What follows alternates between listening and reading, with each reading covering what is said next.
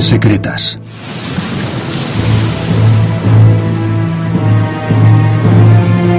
En el siglo XV, los europeos descubrieron América.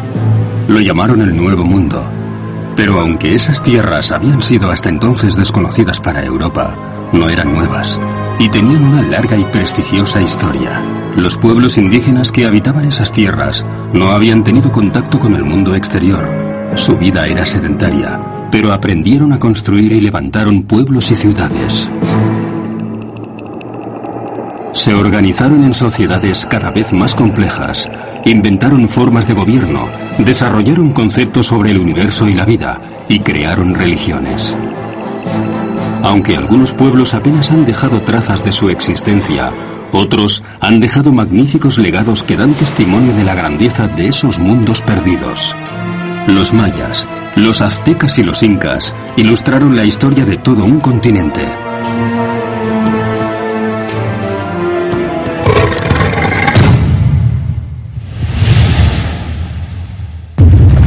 Mayas, aztecas e incas.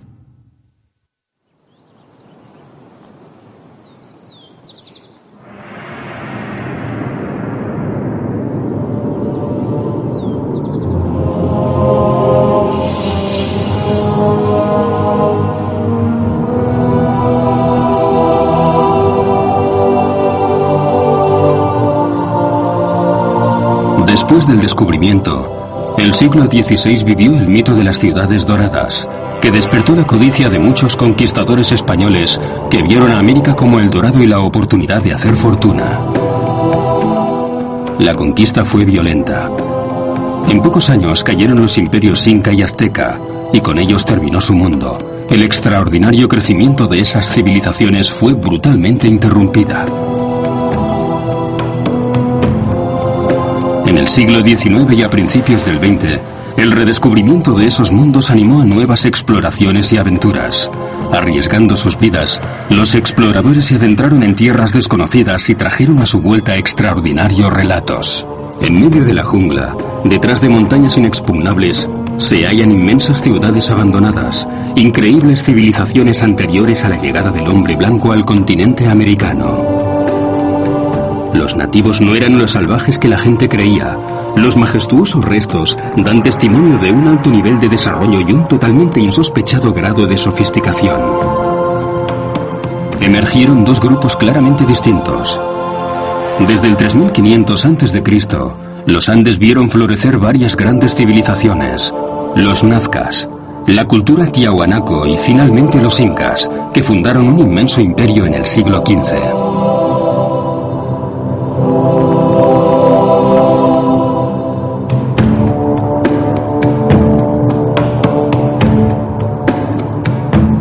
Mayas y los aztecas pertenecen a las civilizaciones de América Central y compartieron una cultura común alrededor del 2500 a.C.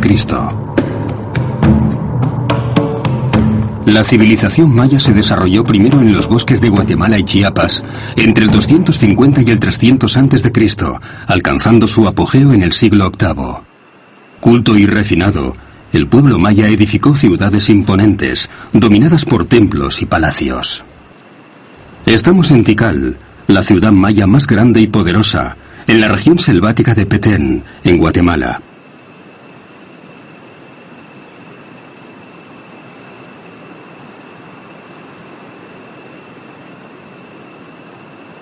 Tikal alberga los templos más altos construidos durante la era maya, y el más alto de ellos alcanzaba los 70 metros. Las ruinas que podemos admirar hoy reflejan pobremente todo el esplendor de la antigua ciudad. Una reconstrucción de la Plaza Mayor de Tikal nos permite descubrir una ciudad donde dominaba el color rojo.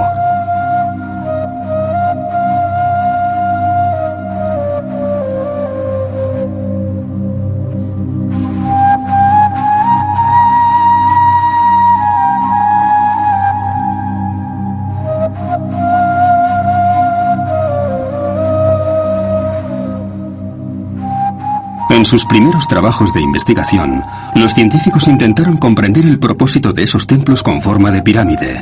No estaban dedicados necesariamente a los dioses. Algunos se construían para gloria y adoración a los reyes.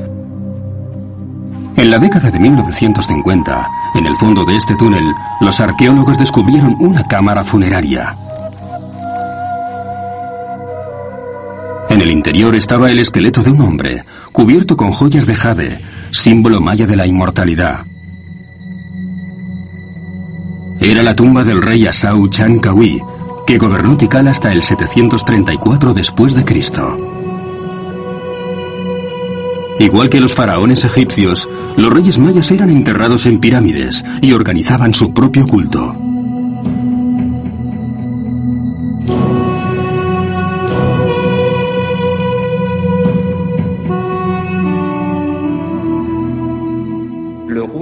El rey era la figura que gobernaba la ciudad desde que era elegido y actuaba política y militarmente. Pero al mismo tiempo, y durante el periodo clásico, era todopoderoso, el líder espiritual de la comunidad y su territorio. La vida urbana era considerada un reflejo del mundo cósmico, donde el equilibrio y la armonía estaban garantizados por un rey con el estatus de divinidad. La arquitectura tenía por objetivo impresionar e inspirar miedo. El rey era sagrado y su historia se inscribía en la mitología. El día de su ascensión al trono era el sol de la mañana, emergiendo de la tierra y elevándose en el aire. A su muerte, se convertía en el sol poniente adoptando la forma de un jaguar, hundiéndose en el interior de la tierra. Esas leyendas están ligadas a los ciclos del tiempo. Los mayas eran grandes observadores del cielo y los movimientos celestiales.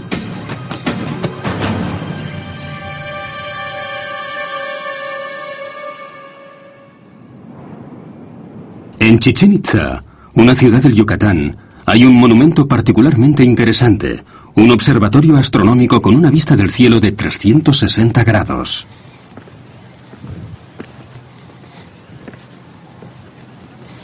El arqueólogo Ed Van de la Universidad de Austin, Texas, especialista en la cultura maya, ha estudiado este notable monumento que revela el extraordinario conocimiento que los sacerdotes mayas tenían de los ciclos de tiempo.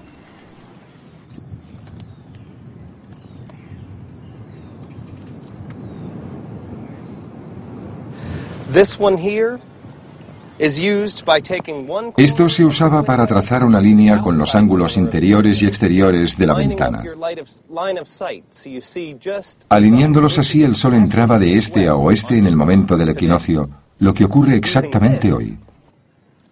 Si nos movemos 27 grados, estamos enfocados directamente al lugar por donde Venus sale en el punto más septentrional del horizonte.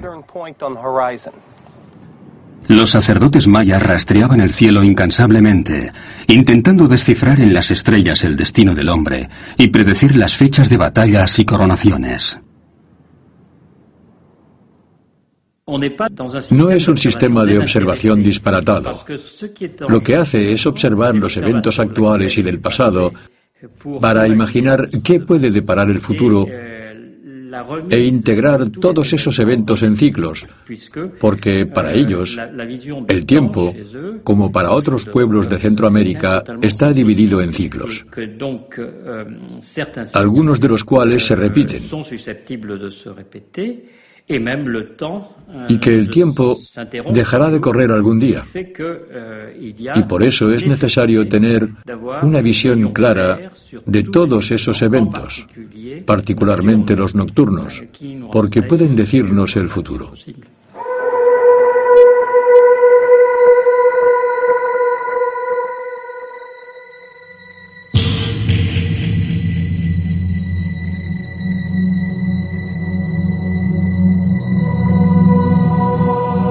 El universo está sujeto a eventos cíclicos, condicionados por fuerzas bondadosas o malvadas, en fechas favorables o desfavorables. Pero este amplio conocimiento de los ciclos también tiene una aplicación práctica para los agricultores. Los astrónomos pueden decirles cuándo plantar, cuándo cosechar y qué trabajos deben hacerse. Todo en su sociedad depende de los ciclos. Hoy, los descendientes de los mayas emplean técnicas de talar y quemar. Durante la estación seca encienden hogueras y limpian zonas cultivables de la jungla sin ningún tipo de herramientas y usan las cenizas para fertilizar el suelo.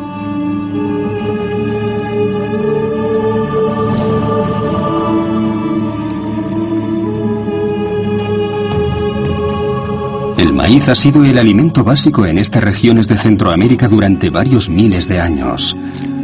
Empezó a cultivarse aquí hace unos 5.000 años.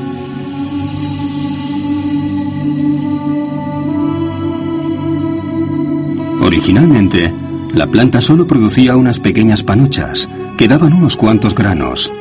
Seleccionando y cruzando los granos más grandes y mejor formados, los pueblos de la zona consiguieron el maíz que conocemos hoy. El pueblo maya se definía a sí mismo como hijo del maíz.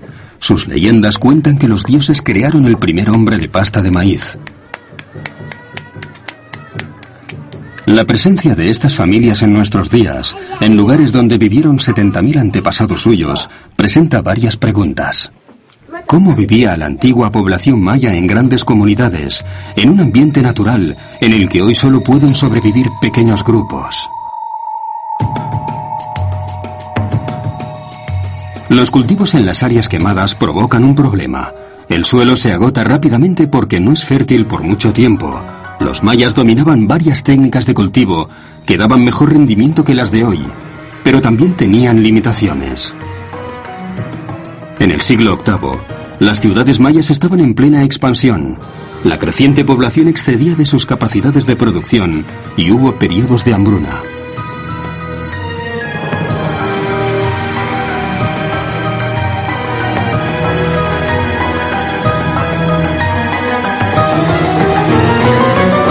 Mismo tiempo, las ciudades mayas tenían que enfrentarse a otro problema, este ligado a su organización. Su mundo estaba unificado a nivel cultural, pero no político. Unas 70 ciudades, cada una con su propio rey, rivalizaban constantemente. Tikal y Calakmul libraban feroces batallas por la supremacía. El sistema era muy activo, inteligente y muy eficiente, pero en ciertos casos era potencialmente frágil. Una fragilidad debida a la inseguridad y a los continuos conflictos. Indudablemente, algunas ciudades desaparecieron porque se mataron unos a otros. Otros lugares fueron invadidos por agresores extranjeros y los habitantes no tuvieron tiempo de escapar o llevarse sus posesiones más valiosas.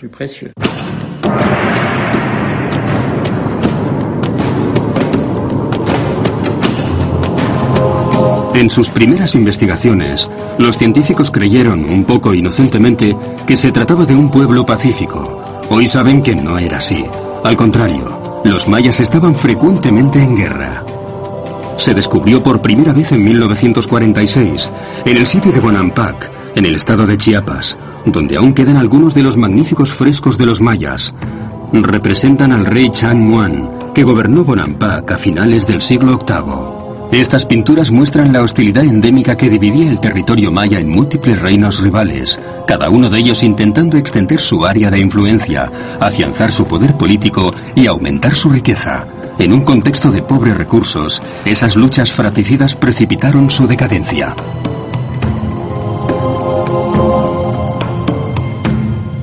A partir del siglo IX no volvieron a esculpirse nuevas estelas y no se construyeron más monumentos. Muchos lugares muestran signos de conflictos y destrucción. Su mundo cayó y desapareció en pocos años.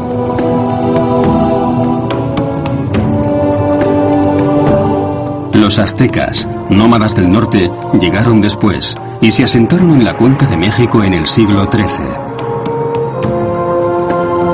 Impresionados por las monumentales pirámides de Teotihuacán, abandonadas durante siglos, pensaron que la ciudad había sido obra de los dioses.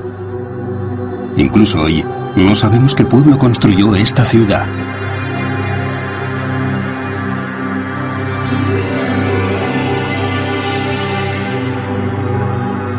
Los toltecas, que dominaron esta zona hasta el siglo XII, eran despreciados y tenidos por salvajes, pero los aztecas los admiraban y se instalaron en el territorio que un día ocuparon. Los aztecas buscaban una identidad atrapados entre el deseo de asentarse y fundar una brillante civilización que reflejara la anterior a ellos, además de sus costumbres nómadas y de valerosos guerreros.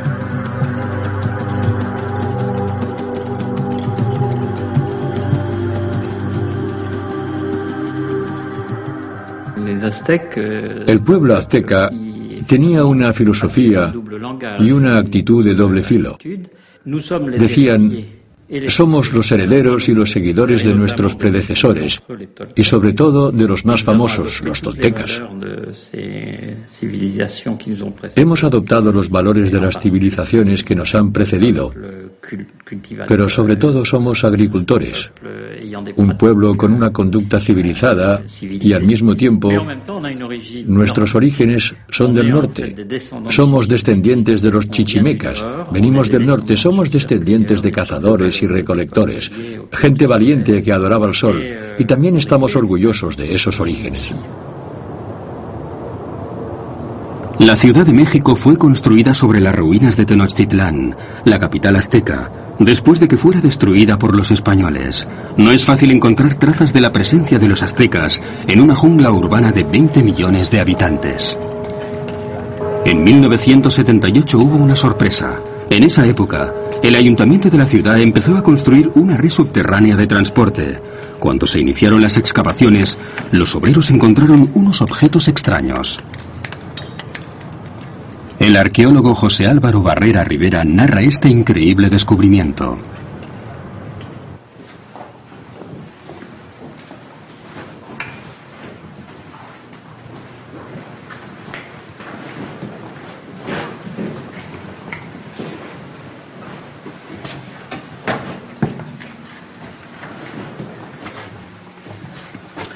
Estamos ahora aquí observando, bajo del sagrario, lo que es el Templo del Sol. Este es el muro norte del Templo del Sol. Es un templo que está dedicado a Tonatiuh, el dios solar.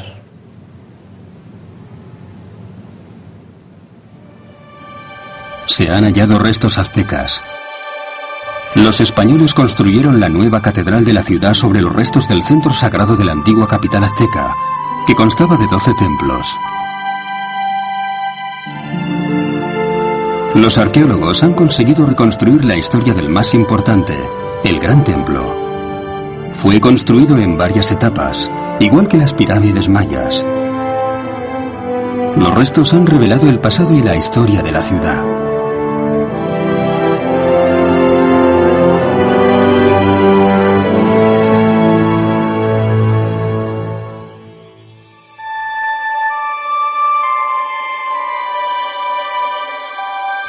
Donde hoy está la Ciudad de México, a una altitud de 2.200 metros, hace 500 años había un lago, el Texcoco. Construyendo islas artificiales, los aztecas crearon una ciudad lacustre en una zona de marismas, una Venecia en las Américas, la increíble Tenochtitlán.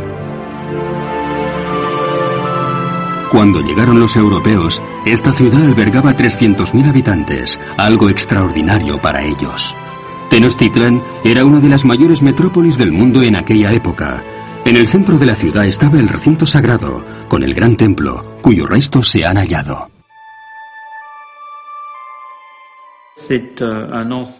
Calculamos que toda la zona debía tener unos 13 kilómetros cuadrados construida en zonas de tierra entre el agua, y tuvieron que hacer grandes excavaciones y zanjas de drenaje que proporcionaron zonas habitables.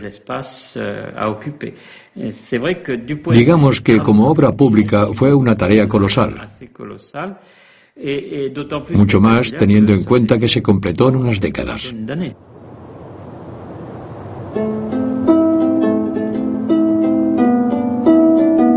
Los aztecas que se instalaron en esta región pantanosa tenían muy poca tierra cultivable, pero consiguieron sacarle el máximo rendimiento al ambiente para alimentar a los miles de habitantes que vivían en la capital. En los suburbios de México hay unas inusuales zonas agrícolas, conocidas como chinampas. Estas parcelas son tan extraordinarias que forman parte de las listas de Patrimonio de la Humanidad de la UNESCO. Su conservación nos permite viajar atrás en el tiempo y descubrir los secretos de los aztecas. Una chinampa es una zona cultivable compuesta por canales e islas artificiales. Los campesinos mexicanos de hoy conservan su preciosa herencia azteca y continúan cultivando a la manera ancestral y creando estas parcelas lodosas. Iban haciendo esto. Esto lo iban haciendo, mire. y esto al secarse queda muy duro, queda duro y por ejemplo eh, esto así, luego ya le echaban harto hasta que se desapareciera esto y luego venía otra otra capa, otra capa de esto. Y así fueron amarrándolas y fueron haciendo los terrenos, los terrenos los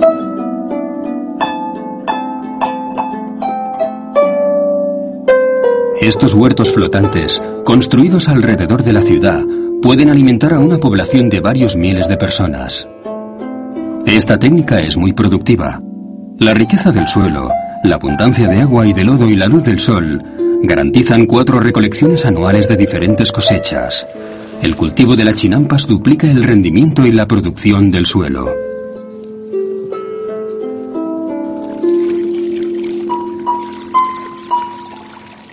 El maíz, como principal producto agrícola de los aztecas, era considerado divino.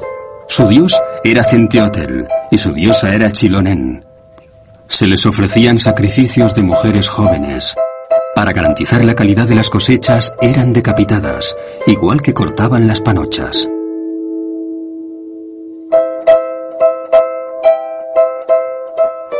En Centroamérica se llevaron a cabo sacrificios humanos durante mucho tiempo pero para los aztecas se convirtió en una obsesión.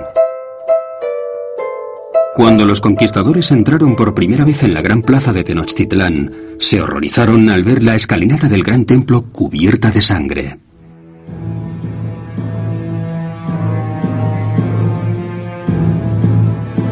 Al conquistar la ciudad destruyeron el templo, pero las excavaciones arqueológicas han revelado un edificio interior aún más antiguo, una réplica en miniatura del gran templo. Sobre una plataforma hay una piedra negra, el altar de los sacrificios.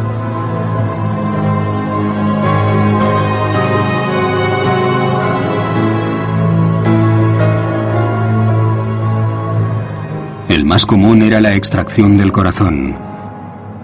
Tendían a la víctima en la piedra del sacrificio y la sujetaban cuatro hombres. El sacerdote le abría el pecho con un cuchillo le arrancaba el corazón aún palpitante y le ofrecía un sol sediento de sangre. El cuerpo de la víctima se lanzaba por las escaleras de la pirámide y era devuelto a la tierra. El corazón se colocaba en esta estatua, Chacmol.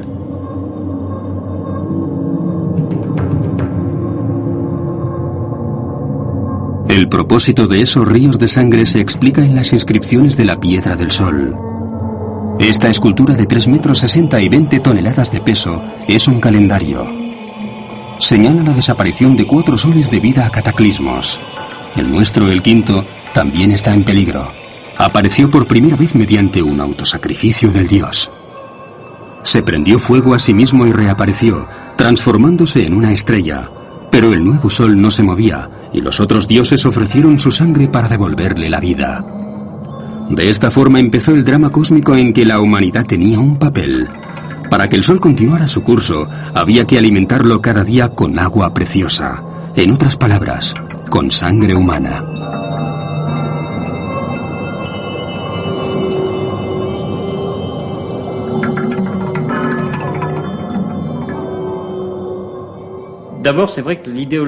Es cierto que en lo que concierne a los sacrificios humanos, euh, la ideología de los aztecas tenía mucha fuerza. Era la piedra angular en la construcción de su identidad y en el papel que se dieron a sí mismos en el mundo. Los aztecas aseguraban que mantenían el mundo vivo haciendo sacrificios, ofreciendo sangre a las divinidades que podían hacer que un día u otro dejara de funcionar y no hubiera garantías de la supervivencia del hombre. Esta es la parte de la ideología dominante. Yo creo que el éxito de un sistema político y la expansión de un imperio llevan a ese tipo de sacrificios que hemos visto en ciertas épocas. Era por la necesidad de superar lo que se había perdido anteriormente, para asegurar que el sistema continuara desarrollándose. En 1487, el emperador Ahuitzotl celebró la renovación del gran templo. La ceremonia fue impresionante. Sobre el ara del sacrificio, los sacerdotes abrieron el pecho a una interminable procesión de cautivos. La inauguración se llevó la vida a 10.000 personas, tal vez más. El imperio estaba en el apogeo de su poder. Desde 1440 los aztecas habían llevado a cabo una gran campaña de expansión y conquistaron por la fuerza las tribus que vivían en la meseta mexicana. En 1520 gobernaban un imperio que cubría 200.000 kilómetros cuadrados. Poco antes de la invasión de los españoles incluía 38 provincias y todas estaban obligadas a pagar un alto tributo. Los aztecas impusieron su dominio por medio del terror. Lo que interesaba a los aztecas, y lo vemos por medio de su gran arquitectura que representa su imperio, era el control de varios territorios y concretamente de las tribus para obtener riquezas y el reconocimiento de una autoridad superior. Pero no los ocuparon físicamente, lo que hubiera supuesto el consiguiente movimiento de población y la colonización de una zona tan enorme. Llevaban a cabo ataques rápidos, incursiones sorpresa y en muchos casos obligaban a un cierto número de territorios a establecer alianzas. Se adherían al sistema imperial y reconocían la suprema autoridad tlatoani, la del emperador. Reconocían la importancia fundamental de la divinidad, del divino guardián de los aztecas, Huitzilopochtli, el dios del sol. Pero al mismo tiempo, hasta cierto punto, tenían derecho a continuar dirigiendo sus propios asuntos mientras siguieran cumpliendo lo pactado y pagaran sus tributos.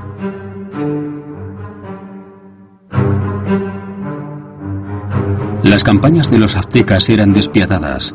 En primera línea estaban los soldados más valerosos, pertenecientes a prestigiosas unidades de caballería, como la Hermandad de las Águilas, cuyos cascos tenían la forma de la cabeza de esas aves.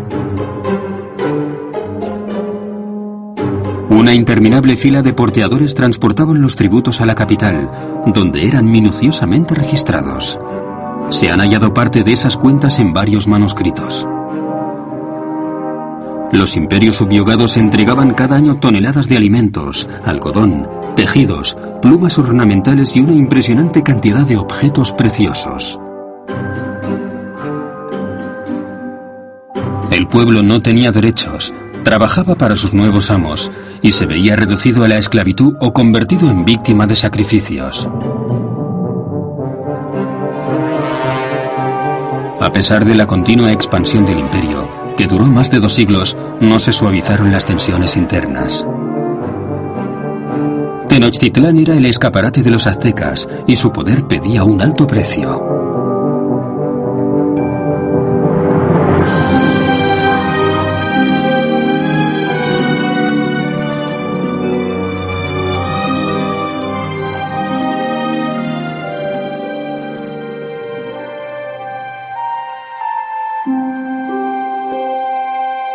Durante el mismo periodo, los incas estaban al frente de un imperio cinco veces mayor.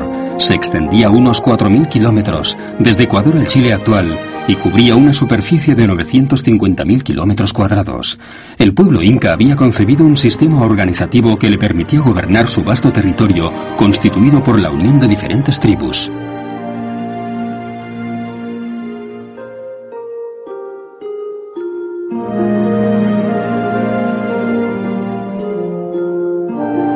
En 1615, en una excepcional obra, Felipe Huamán Poma de Ayala diseñó un perfil histórico y etnográfico de la región precolombina y precolonial de los Andes. Su trabajo, la obra de toda una vida, fue objeto de una grave acusación por parte de las autoridades españolas por su excesivo miramiento con las poblaciones indígenas. Esas crónicas forman parte de un testimonio único sobre la originalidad y la organización de los incas, una palabra que define tanto al pueblo como a su rey.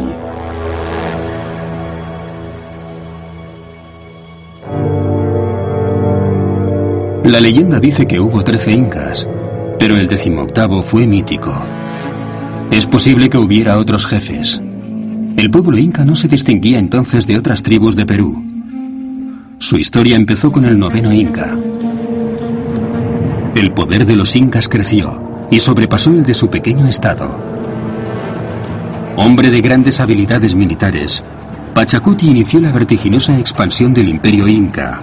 En el norte conquistó el reino de Chino, en el sur llegó hasta el valle de Nazca, y abriendo una nueva era de conquistas, unió en un solo estado a unas 500 tribus de los Andes. Hubo un intento real desde la autoridad central para armonizar dentro del imperio un amplio abanico de entidades muy diferentes. Esas diferencias eran muy evidentes cuando el imperio se extendió desde Colombia a Argentina y Chile en el sur y tuvo que manejar un número de regiones que geográfica y ecológicamente eran extremadamente variadas. Pachacuti demostró ser un notable administrador. Las familias vivían en comunidad. No tenían tierras propias, pero trabajaban las tierras pertenecientes comunes. Cada región debía producir para el imperio, dependiendo de sus características.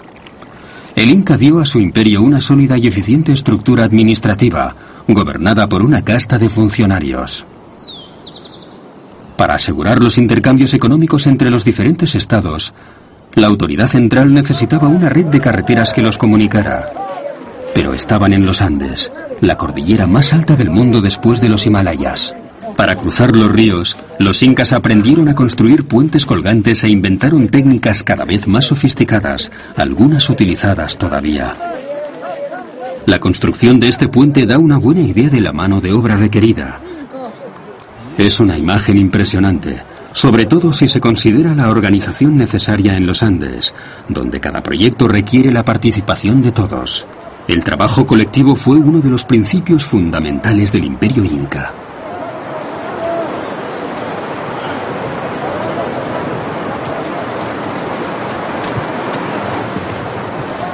La vasta red de caminos se llamó el Capagnan. Era el elemento clave para la política y la economía del imperio inca, la gigantesca columna vertebral, comparable a la red de calzadas romanas. Permitió que el Inca controlara su imperio y el movimiento de sus tropas desde la capital, Cuzco. Después de la conquista de los españoles, la mayoría de estos caminos dejaron de mantenerse. Los incas no usaban la rueda, ni tenían caballos. Los viajes se hacían a pie. Los españoles no usaban ese medio de transporte, y abandonaron los caminos incas. Esos caminos con una longitud de 40.000 kilómetros y una amplitud de 15 metros en algunos puntos y altitudes de entre 1.000 y 4.500 metros unían zonas habitadas, centros administrativos, áreas de cultivos y minas, además de lugares de culto.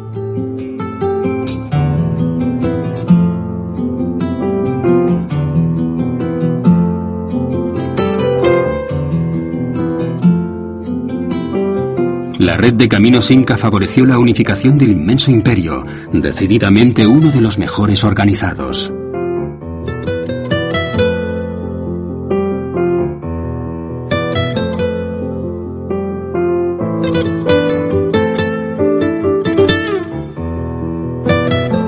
Corredores de relevo llevaban la información a una increíble velocidad. Desde el Palacio del Inca llegaban en dos días a los lugares más remotos del imperio. Los incas no tenían escritura. Para compensar esa carencia desarrollaron un original sistema usando este objeto, el quipu, hecho de hilos y nudos de varios colores. Cada color y longitud tenía un significado, simbolizaban números, fechas o un tipo de producto. Los quipus permitían manejar con efectividad las finanzas públicas. La economía era controlada por varios intermediarios. Los estados locales, por medio de sus jefes, estaban obligados a reunir los tributos y organizar la mita, los trabajos forzados de los hatunruna, los que tenían que pagar el tributo. Y eso representaba el primer diente del engranaje. El Inca imponía un sistema administrativo a los estados. Por ejemplo, con gente que se encargaba de controlar la actividad minera, y con funcionarios en todas partes del imperio, los llamados apucunas. Esas personas eran delegados de la autoridad central y también actuaban como engranajes en la circulación de información entre los jefes locales y el propio Inca. En algunas aldeas de los Andes todavía se encuentran restos de este notable sistema.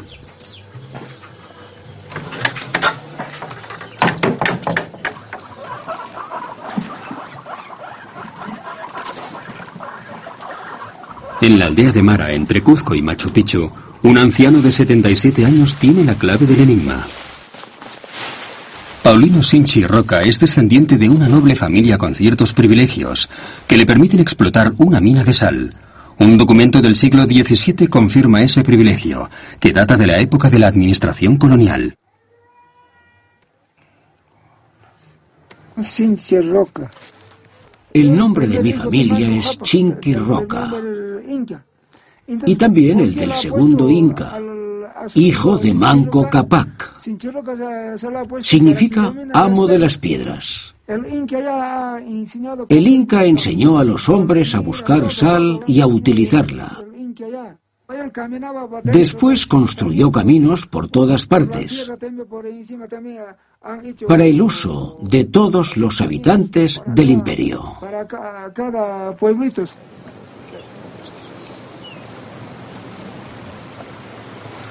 Mara es un lugar excepcional. Los incas producían sal para parte del imperio. Hallaron un fenómeno geográfico inusual, un manantial de agua salada. El agua se evapora pasando por una sucesión de terrazas y queda la sal, que es muy escasa en las montañas.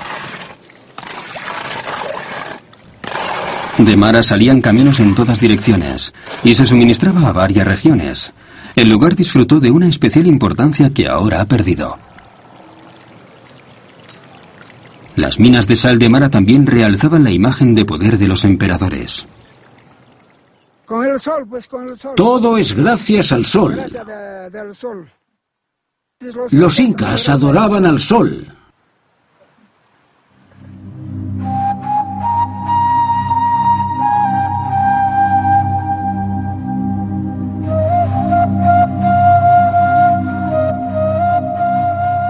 Además de Cuzco y cierto número de centros regionales administrativos, el imperio tenía algunas ciudades.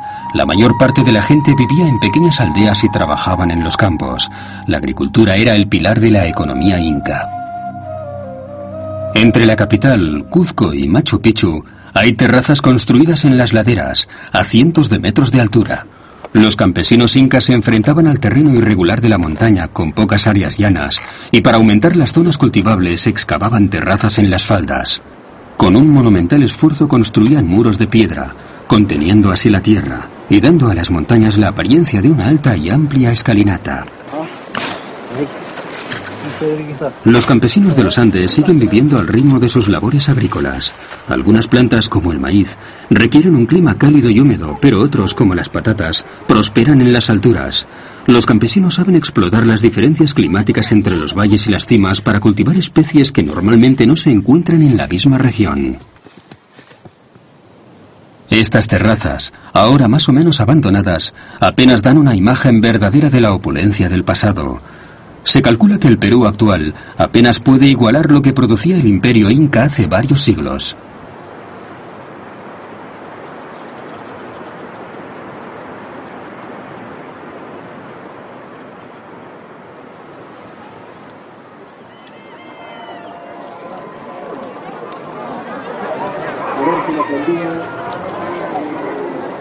Hoy en las afueras de Cuzco, las familias se reúnen en los mercados locales para intercambiar los excedentes de alimentos y algunos productos artesanales que intercambian. En la época del imperio, el grueso de la economía se desarrollaba en los mercados, en el contexto de una economía estrictamente controlada.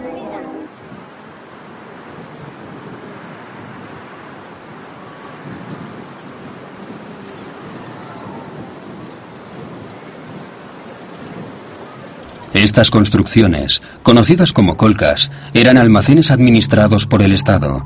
Cuando llegaron los españoles estaban repletos de alimentos y objetos de uso cotidiano. Había materiales y herramientas, todo lo que una sociedad necesitaba para vivir y para soportar los malos tiempos. El sistema permitía a la población vivir en condiciones aceptables. En la cima de la organización estaba el Inca, considerado descendiente directo de Inti, el dios Sol. Tenía todo el poder político y económico, pero su legitimidad era básicamente religiosa. El Inca era un ser sagrado, que ratificaba su origen divino.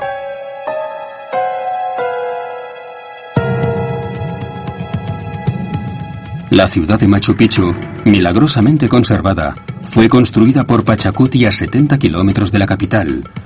Es un majestuoso símbolo del gran poder del Inca.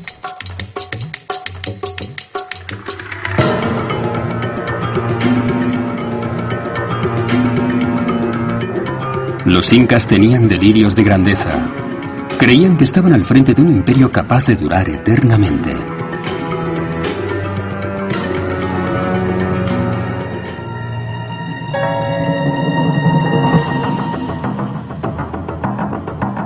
Ochenta años después del reinado de Pachacuti, los conquistadores descubrieron los Andes. El líder era Francisco Pizarro, un hombre modesto y analfabeto que a los 56 años emprendió la conquista del imperio inca, llevando como único bagaje su valor, su inteligencia y su gran deseo de hacer fortuna.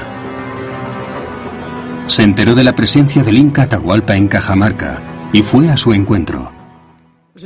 El encuentro fue un desastre, totalmente fallido debido a la falta de entendimiento.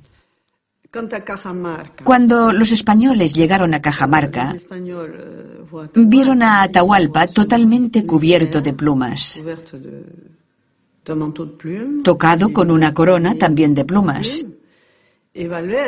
Y Valverde, el arzobispo, que era el portador de los libros sagrados de los españoles, le ofreció las sagradas escrituras. Y como el Inca no había visto nunca un libro, lo cogió, lo miró y lo tiró. Obviamente eso ofendió a los españoles, que también habían ido a evangelizarlos.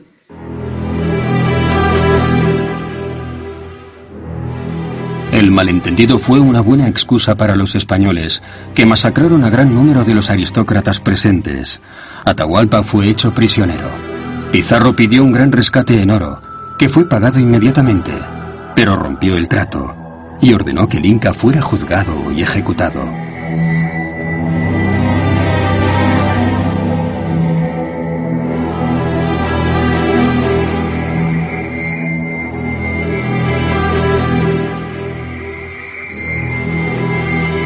Ante un imperio dividido y sin rey, Pizarro superó la resistencia de los incas.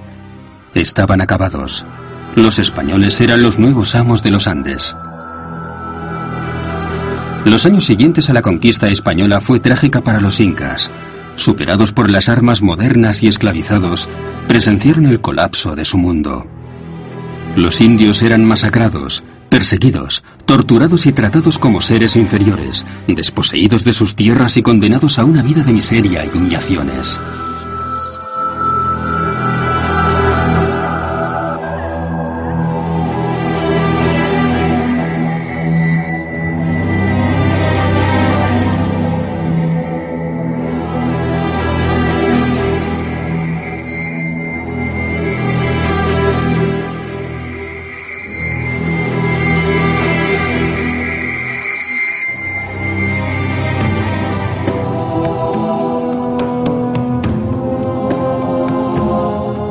Pocos años antes, en 1519, Hernán Cortés conquistó México, uno de los encuentros más extraordinarios entre la historia y la leyenda. Para los aztecas, 1519 coincidió con el año exacto en que su calendario predijo el regreso de Quetzalcoatl, la divina serpiente emplumada. En el Palacio Presidencial de la Ciudad de México, los frescos de Diego Rivera representan ese episodio de la historia del país, cuando llegó el final para ese mundo en unos pocos meses. Durante bastante tiempo, los aztecas no entendieron qué ocurría, qué estaba en juego y qué podía suceder. No pensaban que la llegada de aquellos extranjeros, que al principio habían tomado por dioses, podía significar una sentencia de muerte para el sistema que conocían y que asumieran el control de su mundo. Cuando se dieron cuenta ya era demasiado tarde. Por supuesto se debía a las técnicas que conocían los españoles, sus armas y el hecho de que tuvieran caballos y perros. Eso contaba, pero solo en cierto modo. Yo creo que la conquista se habría hecho de todas formas, antes o después, porque ya se había descubierto esa parte del mundo y la corona española y la gente que la representaba estaban decididas a instalarse y conquistar esos nuevos horizontes. Pero lo más importante y lo que explica cómo ocurrieron las cosas que se hicieron en México fue la gran inteligencia del jefe, de Hernán Cortés. Entendió enseguida que el imperio era frágil, que tenía adversarios internos y gran parte de la población estaba en su contra. Así que reforzó su pequeño ejército con miles de soldados indígenas que se unieron a sus batallones en los momentos decisivos.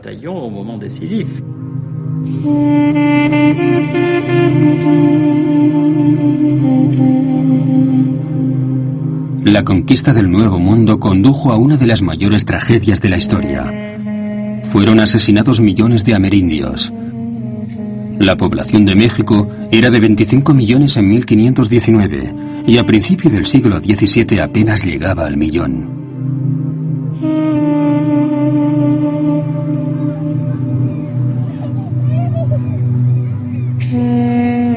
Casi 500 años después de esos terribles eventos, numerosas comunidades de México y Guatemala aún conservan las tradiciones y las creencias de sus antepasados.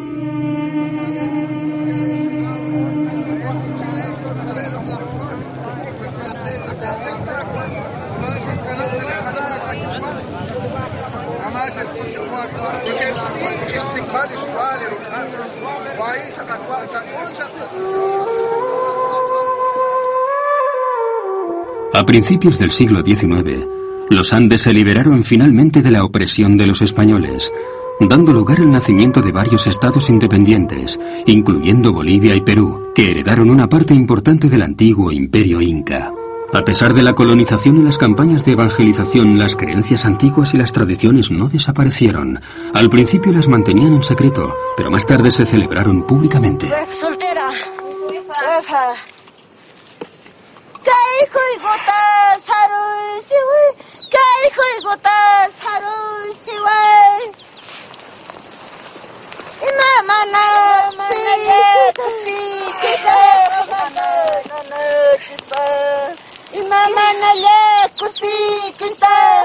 Estos pueblos de América recuerdan con orgullo su glorioso pasado y siguen su larga historia, que es solo suya.